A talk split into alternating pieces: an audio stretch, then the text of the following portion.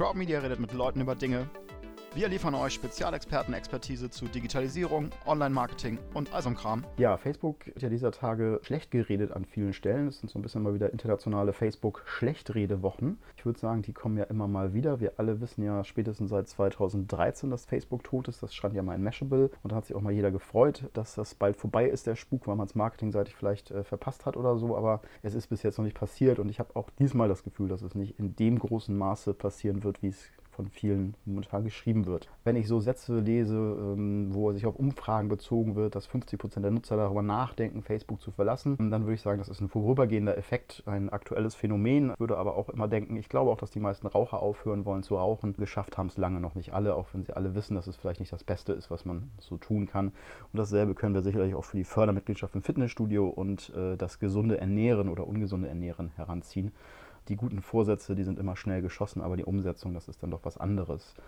Und ja, ich würde sagen, es wäre vielleicht sogar ein guter Vorsatz, äh, solche Sachen mal zu ändern. Genauso wie man sich auch mal ernsthaft die Frage stellen könnte, ob es dann schlau ist, weiterhin bei Amazon zu kaufen und nicht vielleicht zumindest mal wieder ein bisschen das unter verschiedenen Playern zu streuen. Aber gut, das eine ist äh, das, was man möchte, das andere ist, was man äh, wirklich für sinnvoll erachtet und das dritte ist, wie es dann im Alltag passiert. Und ich glaube, ein kalter Entzug von Facebook, von Amazon oder auch von der Zigarette, das ist nun mal einfach nicht so einfach. Nun wird da in der Tat viel drüber gesprochen gerade und äh, eine, wie ich finde, sehr unaufgeregte oder weniger aufgeregte Sicht, nein, man kann sagen unaufgeregt, er ist überhaupt nicht aufgeregt, der Thomas Hutter, kommt wie gesagt von Thomas Hutter, der Name fiel ja eben schon. Und äh, da kommt es ja wirklich aus einem berufenen Munde, denn Thomas versteht ja sowohl aus einer Marketingperspektive als auch aus Sicht der Technik, die hinter Facebook steckt, wirklich sehr viel von dem Thema anders als andere, die über das Thema schreiben, wo ich Thomas auch nur recht geben kann, dass man oft das Gefühl hat, die begreifen gar nicht, was da passiert, dass da keine Nutzerdaten verkauft worden sind an Cambridge Analytica, dass das kein Teil des normalen Werbeprodukts ist, sondern dass da einfach was schiefgelaufen ist. Das stimmt, aber da ist etwas schiefgelaufen, weil sich jemand nicht an Regeln gehalten hat. Und das war nicht unbedingt Facebook, das war Cambridge. Cambridge hat halt Daten geklaut, so kann man es doch einfach nur sagen, weil damals ein Anwender für ähm, eine, eine App Daten generiert hat, und zwar nicht nur von den Nutzern, sondern auch von deren Freunden. Das ging damals noch. Durfte man zwar eigentlich nicht, ging aber. Und äh, die durfte man erst recht nicht für was anderes verwenden. Das haben die aber getan. Es ist also so ein bisschen so, als würde man jetzt Facebook vorwerfen, als meinetwegen Betreiber eines Supermarkts, dass er ja die Möglichkeiten geschaffen hat, dieser Supermarkt, dass Leute Ladendiebstahl begehen. So könnte man es, finde ich, zusammenfassen. Das würde ja im echten Leben da draußen auch keiner meinem Edeka um die Ecke vorwerfen, so nach dem Motto, dass da irgendwie, keine Ahnung, zwei 14-Jährige einen Sechserträger Bier geklaut haben. Ähm, das ist ja, da sind ja die Supermärkte das Opfer und nicht unbedingt der Täter. Aber das wird hier nicht ganz so genau getrennt. Und da wirft dann Thomas nämlich auch noch einen zweiten Aspekt auf, den ich sehr spannend finde. Er fragt sich nämlich, warum das so ist und das nicht auch so ein bisschen, sag ich mal, ähm, widersprüchlich ist. Denn einerseits hauen die Medien jetzt auf Facebook, was sehr populär ist, auf Facebook zu hauen, denn das bringt Aufmerksamkeit. Andererseits vermarkten sie diese Aufmerksamkeit, diese Sichtbarkeit äh, durch Werbung und setzen dafür auch nicht gerade ganz wenig datensparsame und ähm, wenig datensammelnde äh, Tools ein, sondern haben alle ihre 16 bis 25 äh, Werbetracker äh, auf der Seite verbaut, haben ihre Ad-Server da verbaut. Also es ist schon irgendwie sehr zwiespältig, finde ich, was da als Bild aufgezeichnet wird. Zu Recht. Ja, und äh, als ich diesen Artikel las, den ich wie gesagt sehr gut finde, den ich hier auch gerne noch äh, verlinken werde, dann musste ich an etwas anderes denken. Ein Buch, das ich gerade lese, äh, auf Empfehlung äh, meines lieben Bürokollegen Eike, nämlich Tim Wu's Attention Merchants. Attention Merchants ist ein, ich finde, sehr gutes Buch. Es geht um die ungefähr 150 Jahre Kampf um Aufmerksamkeit von Menschen und eben nicht als Selbstzweck oder als äh, Zweck, um irgendwie die Welt besser zu machen, sondern um damit Geld zu verdienen. Das heißt, Tim Wu beleuchtet in Attention Merchants letztlich die Aufmerksamkeitsindustrie, also ein Geschäftsfeld, was professionell Aufmerksamkeit von Menschen über Medien das war früher vor allem Print, als die ersten werbefinanzierten Zeitungen aufkamen. Dann war es später vielleicht auch noch die Plakatwerbung, dann war es das Radio, dann wird es der Fernseher werden, dann wird es irgendwann noch anderes kommen. Dann werden zum Beispiel nämlich auch die sozialen Medien kommen. Ähm, und die machen alle nichts anderes, als Aufmerksamkeit zu sammeln und diese Aufmerksamkeit an Werbetreibende zu verkaufen.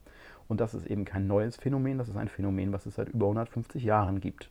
Was es davor nicht unbedingt in dieser Skalierung gab, aber zusammen mit diesem Phänomen ist auch das, was wir heute Werbung nennen oder Marketing aufgetaucht. Und äh, das beleuchtet er sehr schön im Rückschritt. Und das finde ich super interessant, denn keiner von uns hat ja diese große Perspektive. Keiner von uns ist ja 150 Jahre alt oder 170 Jahre alt und kann sich schon daran erinnern, wie es denn war, als 1870 das erste Mal werbefinanzierte Zeitungstitel in den USA auf den Markt kamen sondern wir haben ja einen Erlebnishorizont, der in meinem Fall so vor 40 Jahren ungefähr beginnt und für mich ist es ja normal, jeden Tag beworben zu werden. Aber das war es eben nicht immer.